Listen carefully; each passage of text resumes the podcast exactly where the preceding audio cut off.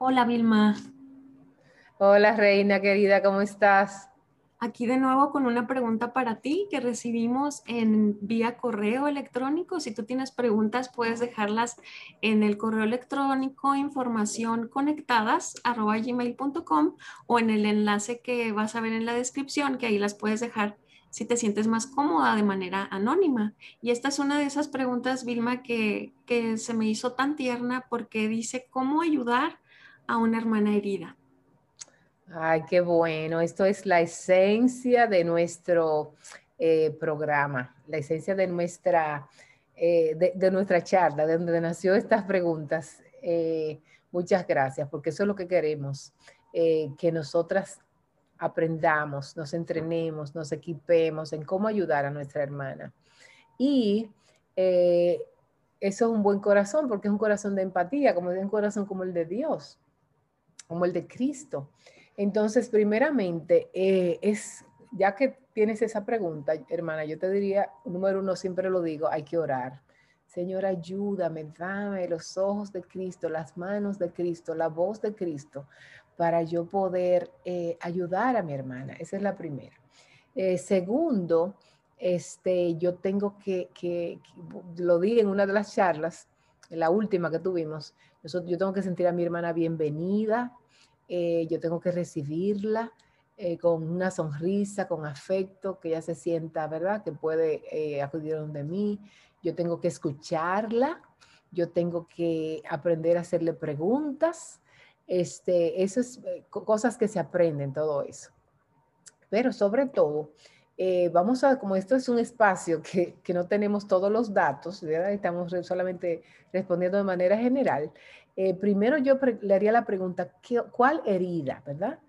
¿Qué tipo de herida? Porque hay heridas que nosotros podemos, ¿verdad? Si un niño se hace un rasguño, pues tú vas y tomas alcohol y desinfectas la herida, pero hay otras heridas que hay que llevarla a un cirujano y hay que coser y hay que dar puntos. En consejería decimos eso.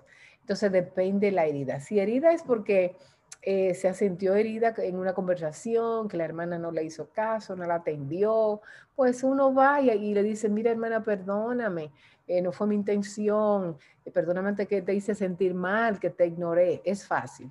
Pero depende de la herida, porque si es una herida de que le tuvo abuso sexual, de que fue abandonada, de que tiene, hay diferentes, entonces es una herida mayor. Yo puedo dar, ¿verdad? Llevarle los primeros pasos referirla a alguien, eh, hablarle de Cristo, pero necesita alguien con más experiencia. Entonces, si es un caso que tú no conoces, yo refiero que tú ores y ayudes a buscar a alguien que pueda ayudar, ¿verdad? Señor, ayúdanos a encontrar un consejero bíblico eh, dentro de la misma iglesia, o sea, entre tú, no es que tú vas a salir por todas las publicaciones en Facebook, señores, ¿quién puede ayudar a mi hermana fulana con nombre y tal? No, pero sí tú puedes decir, eh, voy a investigar si hay un consejero bíblico en la iglesia, si hay alguien capacitado y vamos a orar por eso. Entonces, eh, en las heridas pequeñas, como hablábamos de los rasguños y de las picadas y todo eso que se puede dar, eh, tú tienes que llevarle la palabra. O sea, el único que puede sanar es Dios. Por eso él tiene el nombre Jehová Rafa. Jehová Rafa, Jehová Rafa significa médico, que Dios es nuestro médico. La medicina que él usa es el bálsamo de Galat, que es la palabra. Y el lugar donde Dios nos sanó, por sus heridas fuimos todos sanados, fue en el Gólgota. Eh, entonces, nosotras tenemos que saber que nosotras estamos, no somos médicos, nosotras llevamos a, los, a las enfermas espirituales, a las heridas, al médico verdadero, al médico genuino que es Cristo. Eh, si es, un, es falta de perdón, tú tienes que, que ayudarla a, llevarla a textos, estudiar textos con ella, hacer estudios bíblicos que hablen, que el Señor nos dice, eh, perdona, eh, al que te hirió, vuelve la otra mejilla, al que te pide, o sea, es, es, son versículos imposibles, textos sin la bendición de Dios y sin la obra del Espíritu Santo en nuestra vida. Entonces, eso es algo, no sé, a grandes rasgos que tú piensas, Reina, que ella quería decir detrás de esta pregunta. Mm, al escucharte hablar y cuando, cuando vi la pregunta, lo primero que vino a mi mente fue, bueno, ella empezó con la actitud correcta, quiere ayudar, no es indiferente. Y yo creo que ya eso es un gran inicio y, demuestra un corazón que quiere acompañar a alguien en su dolor, eh, se parece a Jesús. Y me recordó una frase también, Vilma, que, he leído que dice que las personas nos van a recordar por cómo las hicimos sentir, más que por lo que dijimos o lo que hicimos.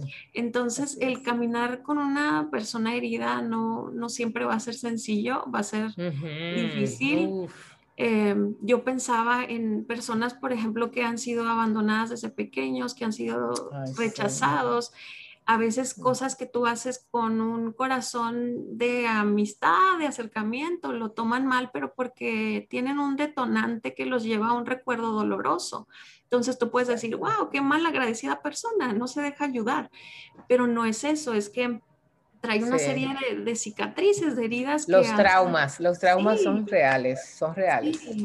Entonces creo eh, mi aportación aquí sería que, que, la comunicación es algo muy importante en cualquier amistad porque mm. así como hablábamos en, la una de las primeras preguntas, que todos somos diferentes, percibimos las cosas distinto. Quizá, por ejemplo, tú si estás siendo herida o estás enfrentando algún problema o una dificultad, a ti te gusta estar eh, sola eh, un tiempo en lo que procesas, por ejemplo, una pérdida de un ser querido y otros dicen, no me dejes sola, no me puedo quedar sola, estate conmigo, duerme aquí, me puedo ir a tu casa. Ah, Entonces, el preguntar, el decir, sé que estás pasando por un dolor terrible, eh, quieres que esté contigo, necesitas espacio, ¿cómo puedo hacerme presente en tu dolor sin ser intrusiva y estar ahí hostigando, pero tampoco que lo sientas como una indiferencia o no quiero hablar al respecto?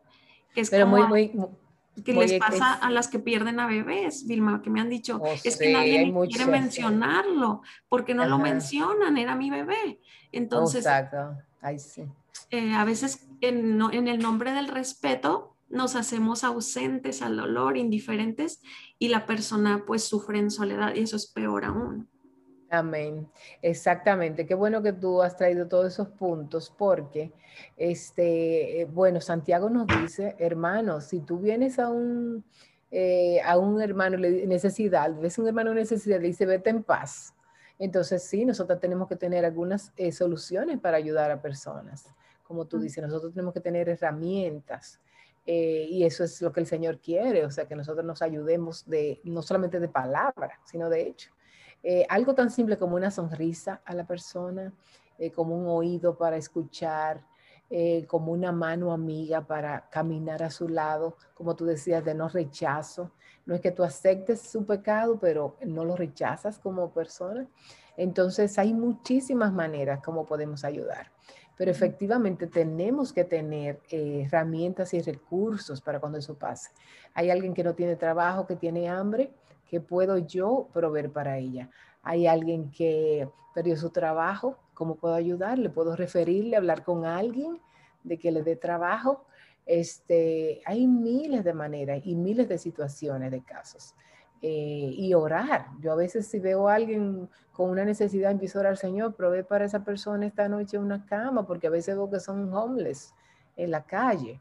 Eh, eh, yo recuerdo la iglesia en Bethlehem donde nosotros estábamos, ellos tenían una mujer que me llamó un día y me dijo, Vilma, no puedo regresar a la casa porque estaban en, maltrato, maltrato físico. Eh, y bueno, la iglesia tenía personas, o sea, lugares donde podían esas personas, eh, las mujeres, acogerse. Podemos llamar y ella pudo eh, quedarse una noche tranquila, segura, y luego tiene padres y pastores y hermanos, líderes que van y hablan con... Entonces, ese tipo de cosas tenemos que tener una estrategia y debe ser. Sí, y, el hacerte presente de diversas maneras, ¿verdad? Cada quien con su estilo, el, hacer cosas prácticas. Ah, me, me, encantó que las que mencionaste fueron eh, escuchar, poner tu hombro para que lloren, cosas tan físicas, pero a veces hay cosas tan prácticas como llevarle comida. Yo digo que la comida nunca está de más. Exactamente. imagínate que es una mamá con hijos pequeños que tienen, siguen comiendo, desayunando, comiendo y cenando, el que tú vayas y lleves una comida es, se siente como un abrazo al corazón y, de verdad, o sea, una, una llamada, una alabanza, un versículo y la oración, eh, concuerdo contigo, es, es el mejor regalo que nos puedan hacer en una situación así. Amén, que si, yo, que si no lo puedo hacer yo, pero Señor, envíe un ángel, envíe a alguien más que pueda hacerlo. Sí, entonces qué lindo poder ser eh, las manos, los pies de Cristo, su abrazo en estos momentos de necesidad. Sí, este, a mí, eh, cuando yo estaba preparando, estudiando cómo ayudar a mi hermana, este, me venía esa veces tiempo, tiempo para estar con ella en, el, en un texto, en un celular, en una oración, eh, cuando tú puedes ir a su casa, como tú dices, y, y está enferma. Y bueno, a veces hay que darle una, una de las mamás espirituales que me enseñó a ti todos a mí, ella iba y la primera vez había una hermana que dio a luz, recuerdo, de repente creo, y la casa estaba sucia y nosotros limpiamos la casa, ¿entiendes? Cosas como tan prácticas, como dices, eh, como que si, eh, como tú dices, nosotros no usamos mucho en, Latinoamérica, pero en Estados Unidos se usa el que si alguien eh, da a luz, pues la comida, que te lleven una sopita caliente, eh, ¿Entiendes? Es como, es una incomodidad para el que la hace, porque a mí me encanta hacer comida, pero que vengan aquí a comérsela a mi casa, pero empacarla, llevarla, es, es un sacrificio, es difícil, pero eso es algo que, que, que, agrada. Entonces, ese tipo de cosas es muy sí. No sé cómo sea en tu país, pero por ejemplo, cuando yo conocí esa bendición, cuando yo tuve mi primer hijo, nadie no tuve mucho apoyo que digamos, pero en, la iglesia, eh, la esposa del pastor en ese momento enseñó a hacer como un trenecito de comidas, así la, llaman creo en inglés también, eh, que se anotaban las que querían hacer ese sacrificio y llevárselo a la hermana. Y es algo muy práctico, muy sencillo, no tienes que tener doctorado en teología para bendecir a las hermanas de esa manera. O sea, está herida, está, sí, está en duelo. Sí, tú sabes qué hicieron conmigo en, Minnesota, eso fue increíble. Para mí eso fue un shock. Eh, yo estaba en el grupo de esposas de, estaban en el seminario, los esposos, y de repente yo llego un día, era diciembre, y yo estaba, tú sabes, a mi país, yo creo que mi hermano había fallecido justamente, y entonces eh, sucedió que, yo llegué y me hicieron una canasta. Una, mira, te enviaron esta canasta. Y yo, ¿qué? Una canasta llena de regalos, de 30 regalos, 31, uno para cada día, y oh. cada uno tenía un versículo para yo leer día por día. Yo destaparlo un día y estudiar ese, eh, ese eh, abrir ese versículo, leerlo y abrir ese regalo para ese día. Yo estaba como, eso fue un regalo para mí, nunca se me ha olvidado, para mí era como, wow, qué hermoso, qué bendición que alguien pueda tener ese detalle de pensar que tú te sientes extraño, que te sientes solo, que te sientes lejos, todo ese tipo de cosas. Sí, son abrazos al corazón. Me encantan las personas así y aprender así otras ideas de cómo hermanas o grupos de mujeres hacen para que las personas se sientan apoyadas, acogidas, es, es algo precioso. Entonces, eh, sigamos dándonos este tipo de, ayudas, de consejos. Y para cerrar esta pregunta de cómo ayudar a una hermana herida, creo que también sería importante que en la descripción compartamos, y, me comprometo a hacerlo, alguna lista de libros, más sobre el perdón que mencionaste. Entonces, ahí, ahí los estaremos poniendo también. Perfecto, así será. Hasta la próxima pregunta. Adiós, muchas, muchas gracias. Bye bye.